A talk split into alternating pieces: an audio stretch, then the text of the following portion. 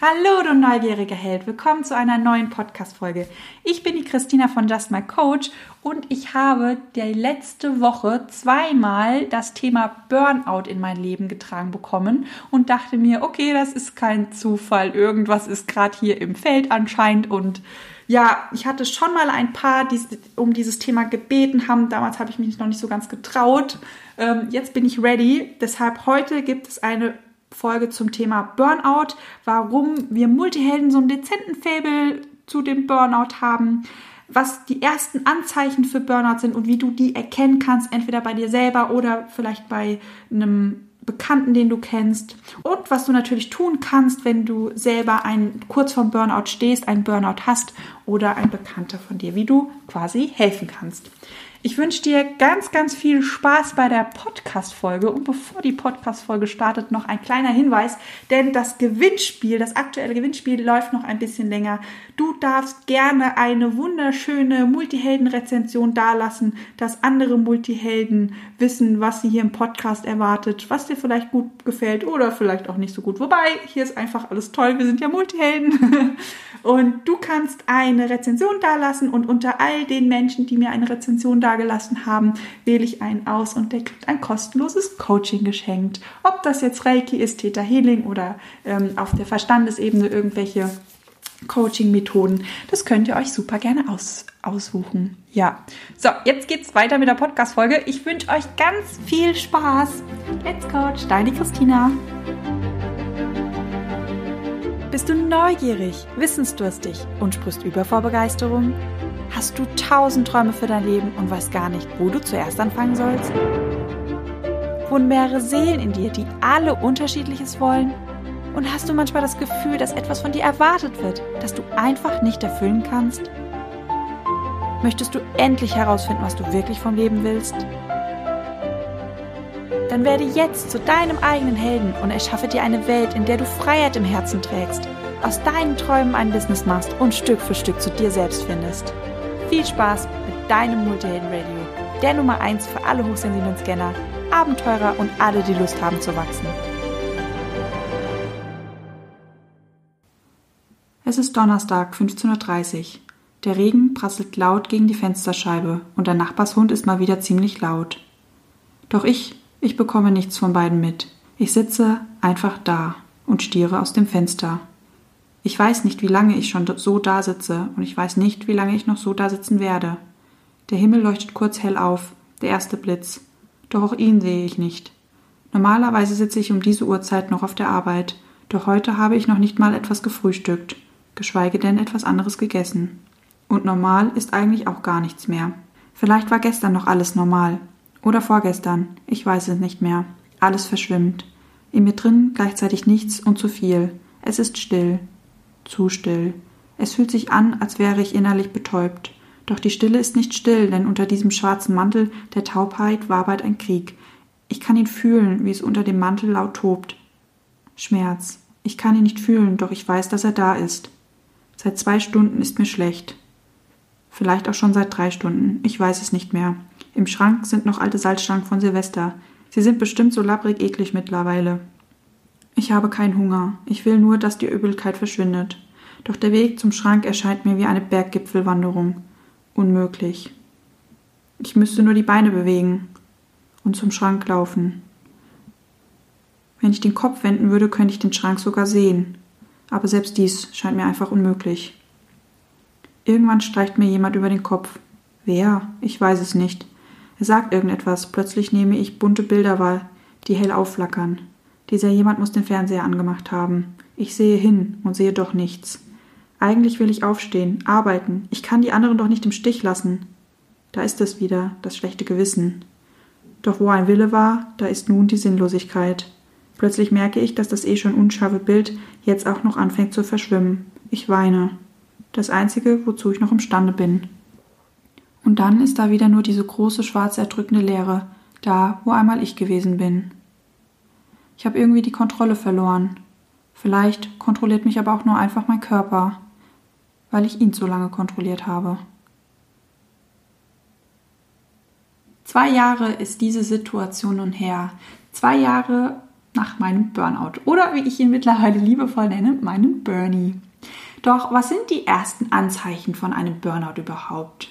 Du erkennst es an einer emotionalen Erschöpfung, an der Distanzierung oder Entfremdung oder auch, wie ich es ganz gerne nenne, diese Gefühlstaubheit in dir drinne. Vielleicht merkst du auch, dass du zynisch wirst oder du bemerkst einen Leistungsabfall bei dir. Entweder bei dir oder vielleicht auch bei einem besten Freund oder bei einer Freundin. Burnout bedeutet eigentlich nichts anderes, als dass der Stress, in dem du drin steckst, langsam chronisch wird, also chronischer Stress. Mit Stress ist jetzt nicht unbedingt gemeint, dass du zu viel auf der Arbeit zu tun hast, dass du zu viel arbeitest, dass du zu lange arbeitest. Stress kann auch psychischer Stress sein, wie es zum Beispiel bei mir war. Wenn man mir meine Arbeitszeit mal angeschaut hat, waren die Arbeitszeiten jetzt eigentlich nicht so katastrophal, aber bei mir war es eher dieser psychische Stress, gerade von den Kollegen und von meinem Chef, der ähm, quasi diesen Burnout verursacht hat.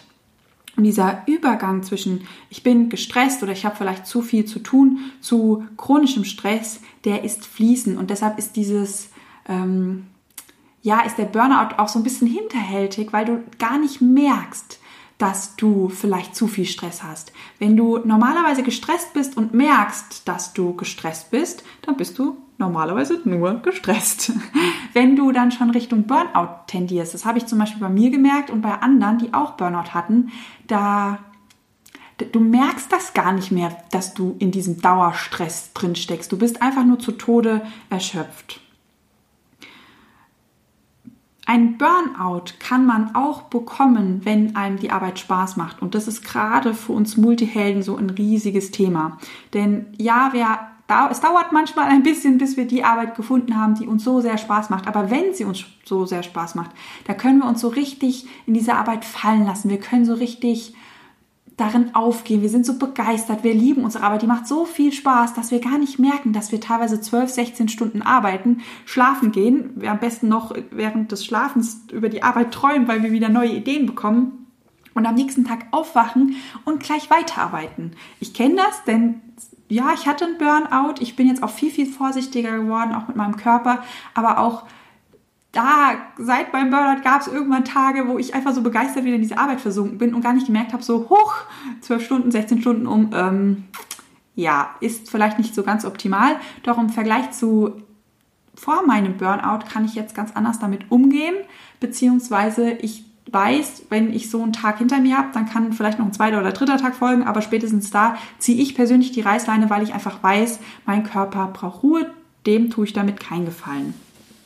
Was ich traurigerweise gemerkt habe, ist, dass Burnout so eine Geschichte ist, die uns Multihelden hm, ja so ein bisschen begleitet. Also ich bin nicht die einzige Multiheldin oder der einzige Multiheld mit Burnout, sondern es gibt ganz, ganz viele. Das habe ich schon, ich hatte ja gerade zu Beginn, als ich gestartet bin, am Anfang Instagram Lives zum Thema Burnout, wo ich auch über meine Geschichte erzählt habe. Und ich war echt erschrocken am Anfang, wie viele geschrieben haben, ach, ich hatte auch einen Burnout. Vor allem dachte ich früher immer, ja, Burnout, das ist so mit 46, wenn man so in der Midlife-Crisis steckt und zufrieden mit dem Leben ist, irgendwie eingeschlafen ist oder einen kreislichen Chef hat.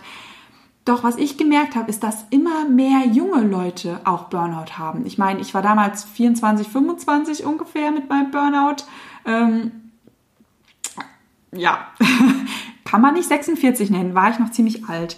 Und als ich gemerkt habe, okay, ähm, mein Herz ist, den Multihelden zu helfen, das ist meine Aufgabe, das ist das, was mir so Spaß macht, und ich gemerkt habe, hey, irgendwie bin ich nicht die Einzige mit Burnout, woher kommt es denn, habe ich das mal und, äh, unter die Lupe genommen. Genau. Was ich eben schon angefangen habe zu beschreiben, ist diese Begeisterungswelle, wenn uns eine Arbeit so tierisch Spaß macht, dass wir einfach darin aufgehen. Dann ist, was auch sehr, sehr typisch für uns ist, gerade wenn Menschen oder Multihelden so ein sehr ausgeprägtes Sensibelchen in sich tragen. Wir haben dann so ein kleines Helfersyndrom. Habe ich auch. Wenn wir viel zu tun haben, dann kommt die Kollegin und sagt, hey du, ich habe da Notfall zu Hause, könntest du noch die Arbeit übernehmen? Dann sagen wir ganz schnell, ja, das ist kein Problem, das mache ich noch. Also unser Helfersyndrom steht uns da auch ein bisschen in den Weg, beziehungsweise spielt den Burnout in die Karten. Ähm, was mir auch aufgefallen ist, wir haben ja auf der einen Seite das Sensibelchen, auf der anderen Seite haben wir ja die Scanner-Seite. Ähm, beide Seiten kommen sehr schnell in die Disbalance, wenn wir Stress haben. Und unser Körper und unser Kopf ist ja ziemlich intelligent und unser System merkt, dass wir leistungsfähiger sind, wenn wir uns auf die Scanner-Seite konzentrieren und unsere sensibelchen Seite unterdrücken. Also die packen wir einfach weg, die sehen wir gar, wollen wir gar nicht sehen, weil der Scanner, der kann eine ziemlich ziemlich lange Zeit sehr produktiv und durchpowernd sein, wenn wir die sensibelchen Seite unterdrücken. Nur ist ja so wie mit allen Dingen, die wir nicht sehen wollen und die wir unterdrücken, irgendwann platzt es halt mal an die Oberfläche. Was mir auch noch aufgefallen ist, wir haben ja so typische Werte wie Loyalität oder Hilfsbereitschaft ja, spielt eigentlich auch in dieses Helfersyndrom rein. Gerade wenn wir mit den Kollegen befreundet sind vielleicht auch oder mit dem Chef gut befreundet sind und die mögen, dann sind wir halt ganz häufig auch so loyal und auch so hilfsbereit oder auch wegen der Harmonie wegen, weil wir einfach keinen Stress machen wollen, indem wir sagen, hey, ich kann ich kann die Arbeit nicht mehr leisten und ja, klar, da sitzen fünf Kollegen neben mir, die machen die gleiche Arbeit und die haben damit keine Probleme, aber ich habe damit Probleme. Da wollen wir auch teilweise diese Harmonie nicht stören und den Mund aufmachen. Und kommen wir zu Punkt 5, was ich auch gemerkt habe, wir haben ja ganz häufig diese Glaubenssätze aus unserer Kindheit, mit dem ich bin nicht so okay, wie ich bin, ich bin nicht genug oder ich muss funktionieren, ich muss stark sein. Und wenn man mit solchen Glaubenssätzen rumläuft, dann rennt man auch sehr, sehr schnell in den Burnout hinein. Was mir auch noch aufgefallen ist, ist, ist Punkt 6. Es ist ein bisschen ironisch, denn lustigerweise helfen wir sehr gerne anderen Menschen, haben aber häufig Probleme, Hilfe anzunehmen. Das hat auch was mit den Glaubenssätzen der fünften und sechsten Ebene der Existenz zu tun, das ihr vielleicht noch aus dem Instagram Live wisst. Ähm, wir haben ganz häufig so Glaubenssätze wie, ich muss anderen Menschen helfen. Ich muss anderen Menschen helfen. Ich bin der Helfer. Ich bin vielleicht auch der Heiler. Ich bin für andere verantwortlich. Das ist meine Aufgabe. Und wenn jemand so fest in dieser Rolle des Helfenden verankert ist, ist es sehr, sehr schwer, aus dieser Rolle rauszuschlüpfen und jemand anderen in diese Rolle reinzulassen, damit wir Hilfe annehmen können. Das ist auch so ein typisches Multihelden-Ding. Hatte ich übrigens auch. ähm, ja, was mir noch aufgefallen ist, ist Thema Verantwortung. Wir übernehmen ganz gern die Verantwortung schon als Kinder. Das gewöhnen wir uns als Kinder schon an, wenn wir merken, okay, Mama, Papa geht's vielleicht schlecht oder dem Bruder oder irgendwer hat Zoff, dann übernehmen wir die Verantwortung, dass damit Harmonie wieder da ist, dass dem anderen Menschen gut geht, weil wir ja spüren können, wenn es dem anderen Menschen nicht so gut geht und wir nehmen dann quasi die Last von den Schultern der anderen Menschen. So, und diese Verantwortung tragen wir und tragen wir. Vielleicht kriegen wir irgendwann Rückenschmerzen oder Kopfschmerzen oder sonst irgendwelche Abgrenzungen Verletzungsprobleme wie zum Beispiel Allergien, Unverträglichkeiten. Und irgendwann, irgendwann kippt dieses Verantwortungsbewusstsein, gerade wenn man sich in dieser Phase zum Burnout hin befindet. Irgendwann kippt das Ganze und du kannst einfach diese Verantwortung nicht mehr tragen, weil irgendwann ist einfach zu viel. Und dann passiert was ganz, ganz Spannendes, denn im Burnout oder wenn du dich dem Burnout näherst, sagen wir mal so, auf der Zielgeraden zum Burnout, gibt es manchmal Tage, da geht es dir gut, da bist du geradezu euphorisch. Da hast du ganz viele Lösungsideen, wie es dir vielleicht wieder besser gehen könnte, was du machen kannst, damit es dir besser geht. Und da bist du ganz euphorisch und hast ganz, ganz viele Ideen. Und auf der anderen Seite bist du aber auch total unzuverlässig, denn diese Ideen oder die, die Hilfe, die du anbietest oder die Verantwortung, die du übernehmen möchtest, die, die bietest du an dem einen Moment an und in dem anderen Moment, wo du sie dann tragen müsstest, geht's dir vielleicht schon wieder richtig kacke. Was bei vielen so den Eindruck erweckt, ähm, dass man total unzuverlässig ist oder dass man Dinge verspricht, die man vielleicht nicht halten kann, worüber der Scanner oder der ganze Multiheld eigentlich total wieder leidet. Die ersten paar Anzeichen sowie emotionale Erschöpfung oder Distanzierung und die, die Gefühlstaubheit und Leistungsabfall habe ich ja schon erwähnt. Was du noch als Anzeichen erkennen kannst, sind sowas wie sowas wie Schlafstörungen. Also ich konnte, ihr könnt euch das so vorstellen, dass das Hirn irgendwann nur noch am Rattern ist. Es arbeitet nicht mehr, es rattert und rattert und rattert und rattert und du legst dich abends hin und es rattert und rattert weiter. Es, es läuft so auf Hochtouren, weil dein Gehirn und dein Körper einfach irgendwann verlernt hat, abzuschalten. Und ähm, das ist, also dein Körper, der so, sammelt deine sämtlichen Ressourcen, deine sämtlichen Energieressourcen ähm, schöpft er wirklich aus, weil er das Gefühl auch hat, okay, da muss ich jetzt nur noch irgendwie durch. Das ist wie eine, ähm, wie eine Gefahrensituation, wie eine Überlebensgefahr. der Körper sagt, okay, ich gebe jetzt nochmal Vollgas und danach bin ich aus dieser Überlebensgefahr wieder raus. Nur bei einem Burnout oder wenn du so viel Stress hast, dann über, ähm, dann endet dieses Gefühl, dass ich stehe unter Strom, ich bin gerade irgendwie in Gefahr. Zumindest fühlt sich der Körper, das wäre er in Gefahr. Das hört nicht auf. Und deshalb rattert das Gehirn und rattert und rattert, weil der Körper denkt, okay, ich muss jetzt einmal durchpowern, danach habe ich meine Ruhe, wo er wieder nicht gelernt oder verlernt hat, was Ruhe eigentlich bedeutet. Und viele, viele bekommen Schlafstörungen. Hatte ich auch.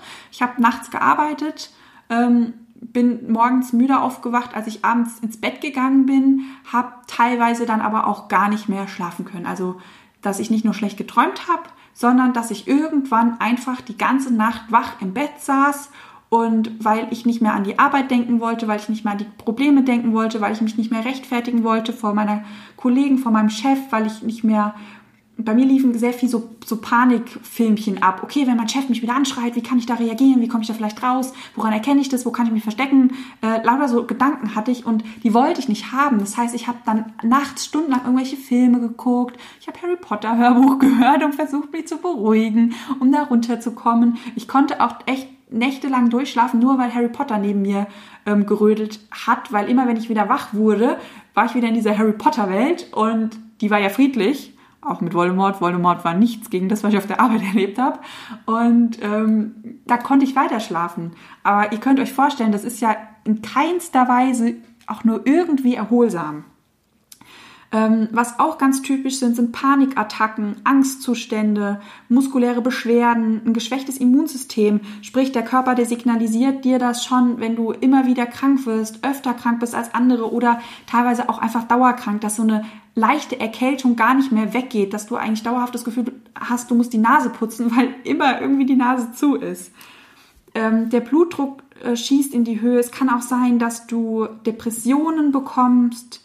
Ähm, auch äußerlich sieht man das den Menschen häufig an, nicht immer, aber häufig, dass sie eingefallene Wangen bekommen, immer mehr glasige Augen, manchmal auch so rot gerenderte Augen oder ähm, Schatten unter den Augen. Sie werden ganz häufig sehr viel dünner ähm, und manchmal, wenn man sie beobachtet, dann, dann geht so dieser Blick ins, ins Leere. Das Ding ist, wenn du auf dieser Zielgeraden Richtung Burnout dich befindest, dann merkst du das gar nicht mehr. Einfach weil dein Körper keine Energiereserven mehr hat. Du hast keine Energiereserven mehr, um darüber nachzudenken, wo du dich gerade befindest und was du gerade machst. Das könnt ihr euch so vorstellen, wie wenn diese, die, die Schotten von den Augen irgendwie so zugeklappt werden und du siehst nur noch geradeaus, du kannst nicht mehr sehen, was links und rechts ist und du machst einfach nur noch. Du versuchst nur noch zu funktionieren und deine gesamten Energiereserven werden dazu aufgebraucht zu funktionieren und die Fassade aufrecht zu erhalten. Also ihr glaubt nicht, wie viel Energie ich da reingesteckt habe, damit andere sich keine Sorgen um mich machen. Ich habe das auch immer runtergespielt. Nee, nee, ich bin nur ein bisschen gestresst. Ah, Stress hat doch jeder, ähm, geht schon. Ähm, bin zwar ein bisschen K.O., aber das geht schon. Also viele, auch meine Eltern, ich habe ja zu dem Zeitpunkt gar nicht mehr zu Hause gewohnt, die haben das gar nicht gemerkt, weil ich habe auch bei einem Treffen, ich war eher so... Ähm, aufgedreht, wie aufgeputscht, wie unter Drogen eigentlich, war besonders lustig, war besonders fröhlich. Die haben das überhaupt nicht mitbekommen. Und was ich gemerkt habe bei den Betroffenen, die machen ganz, ganz häufig, wenn es denen eigentlich scheiße geht, die machen Witzchen drüber, die spielen das so ein bisschen runter und nur in ganz, ganz wenigen Nebensätzen lassen sie mal so einen versteckten Hilferuf fallen. Also das sind wirklich versteckte Hilferufe in so Nebensätzen, so, so versteckte Andeutungen, wie, ich weiß gar nicht mehr, was ich gesagt habe. Ähm, ich war da auch sehr, sehr kreativ, weil ich irgendwie auch, ich habe ja gelitten, ich habe gelitten wie ein Hund. Äh, mir ging es richtig, richtig kacke. Und ich wollte auch, und es sind auch viele, die so Stress haben und leiden oder in diesem Hustle-Mode sind, was die, der ja gerade leider, leider Gottes so wieder in Mode gekommen ist, ähm, die wollen für ihren ganzen Stress so ein bisschen Aufmerksamkeit und gelobt werden, weil sie leiden wie ein Hund und wollen von außen eigentlich gehört haben, oh, das machst du so gut, boah, das, ey, wie viel du arbeitest, das ist ja so krass, wie viel du da reinsteckst, das ist ja richtig toll und bewundernswert, ich könnte das gar nicht, weil das den Betroffenen in dem Moment irgendwie gut tut, aber das ist so, ähm, ja, als würdest du Feuer in ein anderes Feuer reingießen, fühlt sich vielleicht für das Feuer ganz gut an, aber für das brennende Haus ist es halt richtig, richtig kacke und ähm, ach, ich glaube, ich habe so Dinge gesagt, wenn ich jetzt heute einschlafe und morgen nicht mehr aufwache, dann ist es jetzt auch nicht so schlecht oder äh, so schlimm. Oder ich habe gesagt, ich habe so das Gefühl, manchmal, ich breche einfach auseinander und dann gibt's mich nicht mehr. Was lustig war, weil eigentlich eine selbsterfüllende Pro Pro Prophezeiung, denn als ich meinen Burnout hatte, hat sich das genauso angefühlt wie einmal auseinanderbrechen. Ähm, ja, also genau solche versteckten Anzeichen ähm, habe ich oder Bemerkungen habe ich, hab ich fallen lassen oder ach, schlafen, das kann ich schon lange nicht mehr. dann habe ich gelacht und dachte mir, okay, hm, vielleicht hilft mir ja irgendwie jemand da raus, weil ich konnte mir selber dort nicht rausnehmen. Ich konnte mich dort nicht, nicht, nicht rausholen. Und deshalb ist auch der erste Tipp, falls du gerade zuhörst und merkst, oh fuck, ich habe so das Gefühl, die redet über mich, oder vielleicht auch über einen, über einen Freund, falls du merkst, okay, diese ganzen Anzeichen, die treffen so ein bisschen auf, auf meinen Kumpel oder auf meine Freundin oder vielleicht auch auf den Partner zu oder vielleicht auch auf die Eltern oder auf die Kinder. Super, super wertvoll. Und das Wichtigste, was man eigentlich machen kann, zum Arzt gehen. Auch wenn du dich nicht traust, den Mund aufzumachen, dann sag, du hast Dünnpfiff oder sonst irgendwas und lass dich einfach mal krank schreiben. Dass du wirklich mal am Stück zwei Wochen krank geschrieben bist, dass dein Körper runterfahren kann und dass du mal wieder Energie tanken kannst und über das nachdenken kannst, was da eigentlich gerade in deinem Leben passiert. Und da ist wirklich ganz, ganz wichtig, nicht nur drei Tage krank schreiben, lassen und auch nicht nur eine Woche. Denn ich hatte teilweise zwischendurch eine Woche Urlaub, doch mein Hirn war so gewohnt, einfach weiter zu rattern weiter zu rattern weiter zu rattern, dass ich, also diese ganze Woche habe ich durchgearbeitet, beziehungsweise mein Kopf hat durchgearbeitet. Und ja, falls du gerade zuhörst und denkst, na gut, krank schreiben ist schön gut, bin selbstständig, kann mich nicht krank schreiben lassen. Vor allem, ich kann nicht so lange ausfallen. Da wirklich ein Herzenstipp, lass dich lieber krank schreiben. Ab einem gewissen Zeitpunkt kriegst du Krankengeld, gerade wenn du in dem Burnout gerasselt bist. Und vor allem mal einen Monat auszusetzen oder zwei Monate auszusetzen, ist eine viel, viel kürzere Zeit als zwei Jahre nach deinem Burnout. Weil dein Körper braucht mindestens ein bis zwei Jahre, bis er sich wieder erholt hat. Und ich habe heute noch, ich habe heute noch Tage, wo ich, also mein Burnout ist komplett überstanden, mir geht's wieder gut, ich bin wieder die Alte oder nee, ich bin eigentlich nicht mehr die Alte, aber ich bin wieder ich. Ich habe mich selber wieder gefunden und zusammengesetzt, was ein sehr, sehr schmerzhafter Prozess war. Das ist wirklich das Schlimmste, was ich erlebt habe.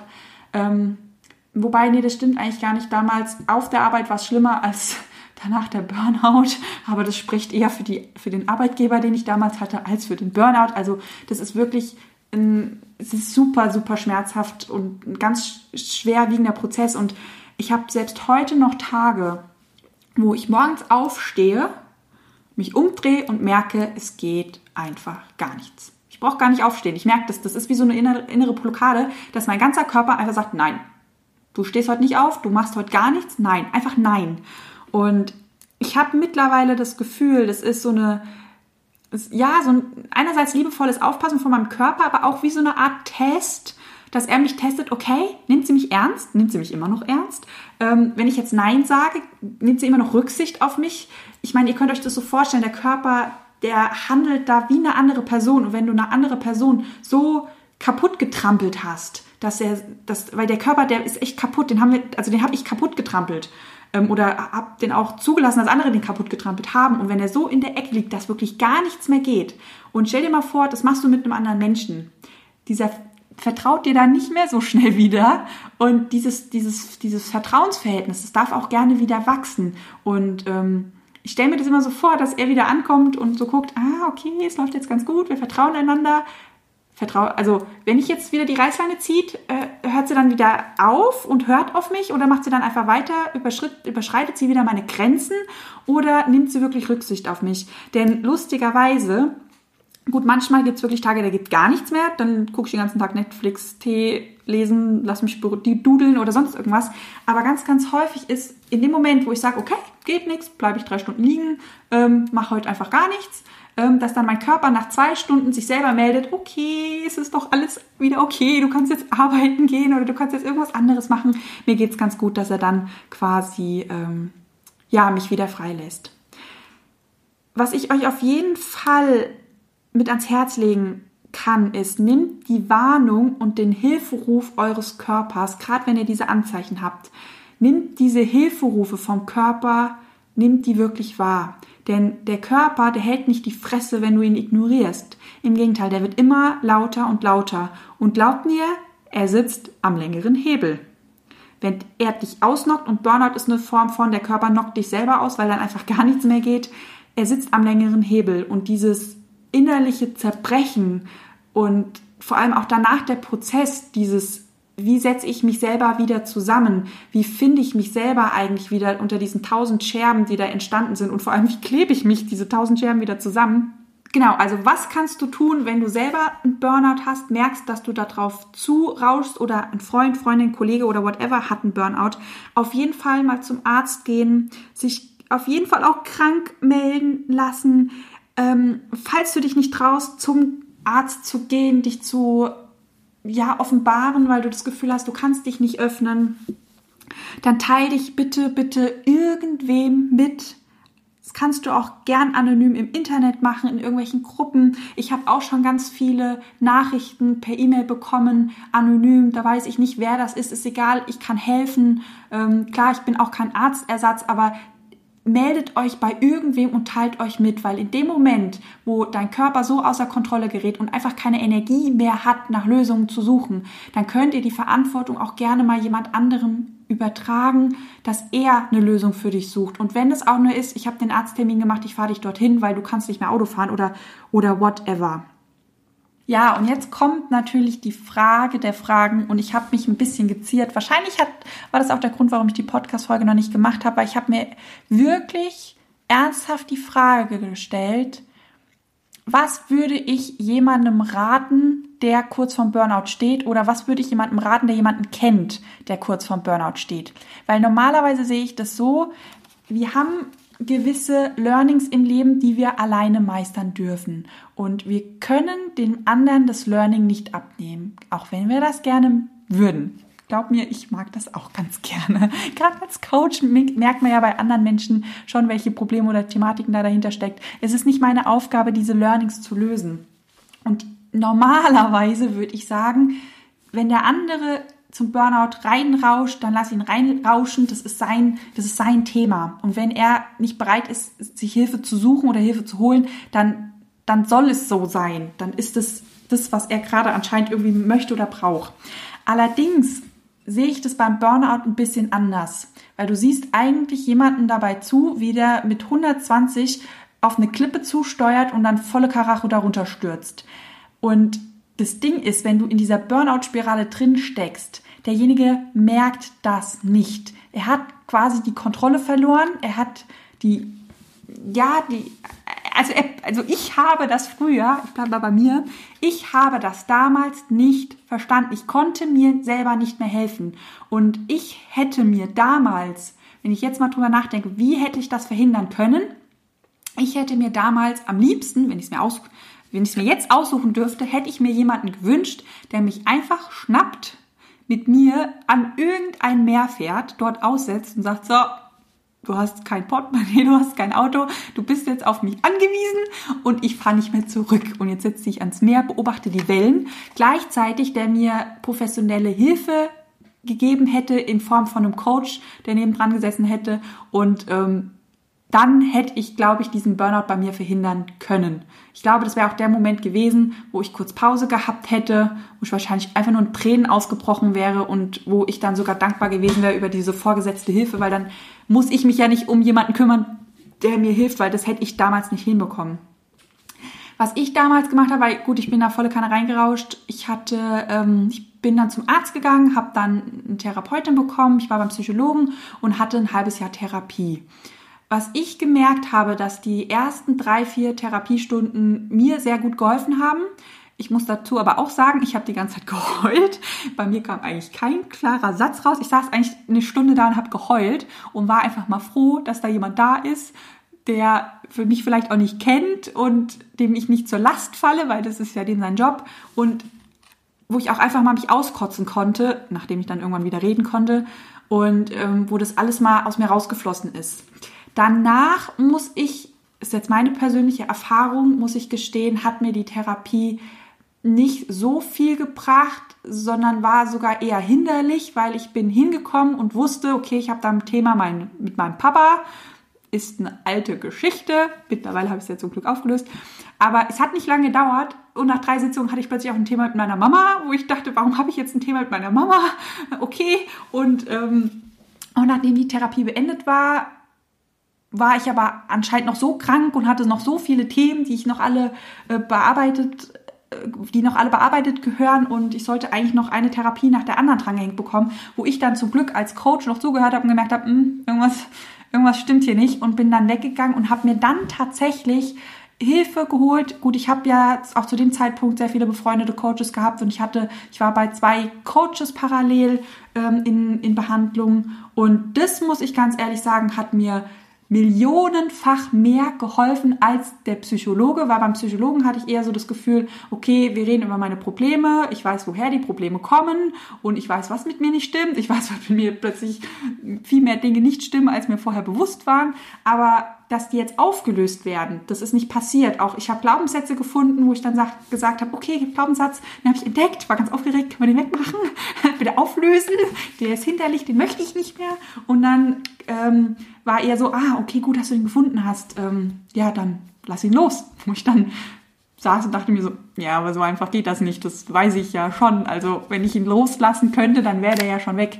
Und äh, mein Coach hat mir sehr gut geholfen, dass wir halt sehr viel produktiver waren. Also es war tatsächlich so, wir haben nicht nur Probleme entdeckt und haben rausgefunden, okay, woher kommen die denn und welche Verhaltensmuster haben denn zu dem Burnout geführt, sondern wir haben sie entdeckt und konnten sie gleich auflösen. Und ähm, deshalb würde ich, das ist wirklich eine Herzensempfehlung, wahrscheinlich darf es auch hier gar nicht so sagen, aber ich würde jedem empfehlen, zu einem Coach zu gehen, weil die einfach ganz, ganz andere Techniken drauf haben als ein normaler Psychologe. Aber es gibt ja auch unterschiedliche Psychologen, muss man dazu sagen. Wobei auch hier, meine Psychologin war sehr, sehr nett, sie war auch sehr einfühlsam, nur ich habe zu dem Zeitpunkt einfach andere Techniken gebraucht.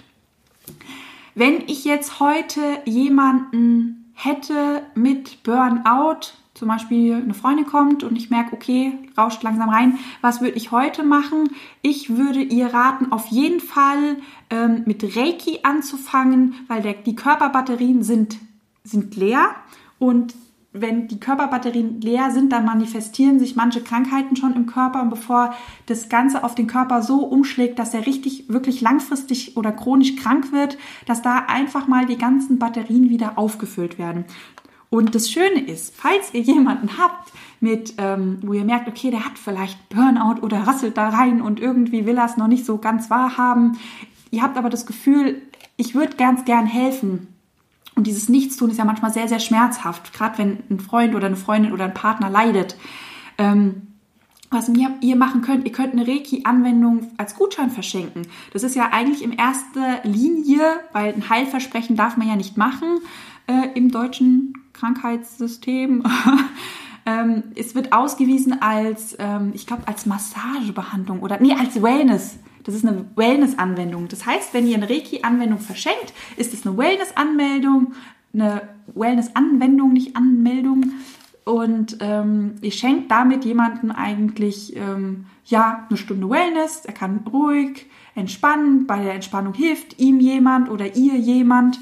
Und ähm, das können tatsächlich auch sehr, sehr viele eher annehmen. Und wenn dann die Körperbatterien erstmal wieder alle voll aufgeladen sind, merken sie entweder, okay, Reiki tut gut, gehe ich da vielleicht öfter hin, oder sie haben dann genau die Energie zur Verfügung, mal innezuhalten, mal zu stoppen und mal drüber nachzudenken, hey, was mache ich hier eigentlich gerade?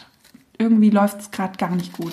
Und was das Schöne ist am Reiki, ich weiß nicht, ob das alle Reiki-Menschen machen, die Reiki geben. Wenn ich Reiki gebe und merke, ich habe da jemanden, wo das Gehirn rattert, ähm, es gibt gewisse Haltegriffe, wo du diese Gedankenflut stoppen kannst, dass er, dieser Mensch, der bei dir auf der Liege liegt, diese Seele, einfach mal wirklich Ruhe hat. Und in dem Moment bringst du dem Körper ja auch wieder bei, was Ruhe bedeutet, wie sich Ruhe anfühlt und die meisten Menschen können danach auch endlich mal wieder Nacht durchschlafen, weil der Körper sich wieder erinnert hat, wie das überhaupt funktioniert. Genau. Nach Reiki würde ich definitiv, also wenn da niemand offen für ist oder du vielleicht gerade zuhörst und denkst, oh ja, okay, nach Reiki, was mache ich dann, ist es super wichtig, ähm, zu einem geistigen Coach zu gehen, sprich der auf der geistigen und Verstandesebene Coach, weil da halt sehr viele Verhaltensmuster aufgelöst werden dürfen, die zu dem Burnout geführt haben. Sonst macht man ja immer weiter.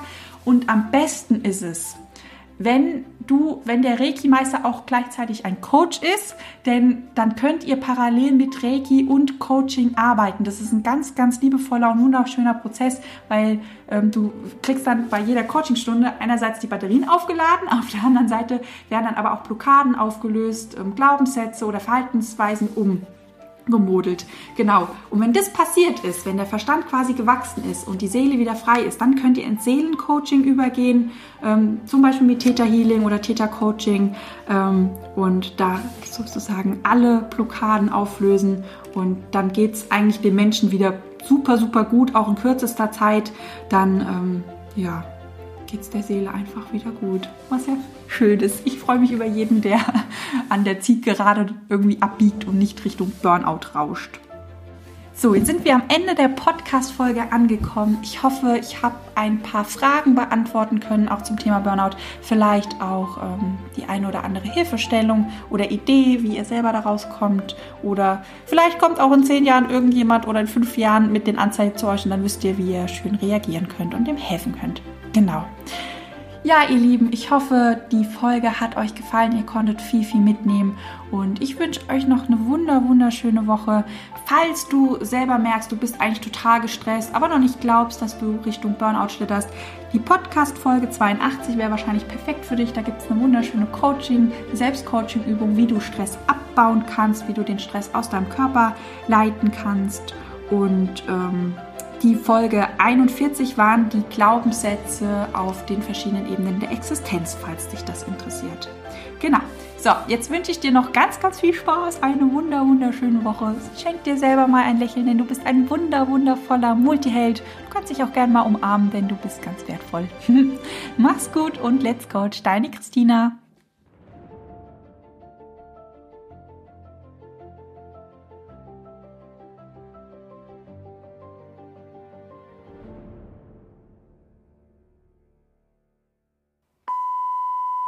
So, jetzt kommt das Intro. Das Intro.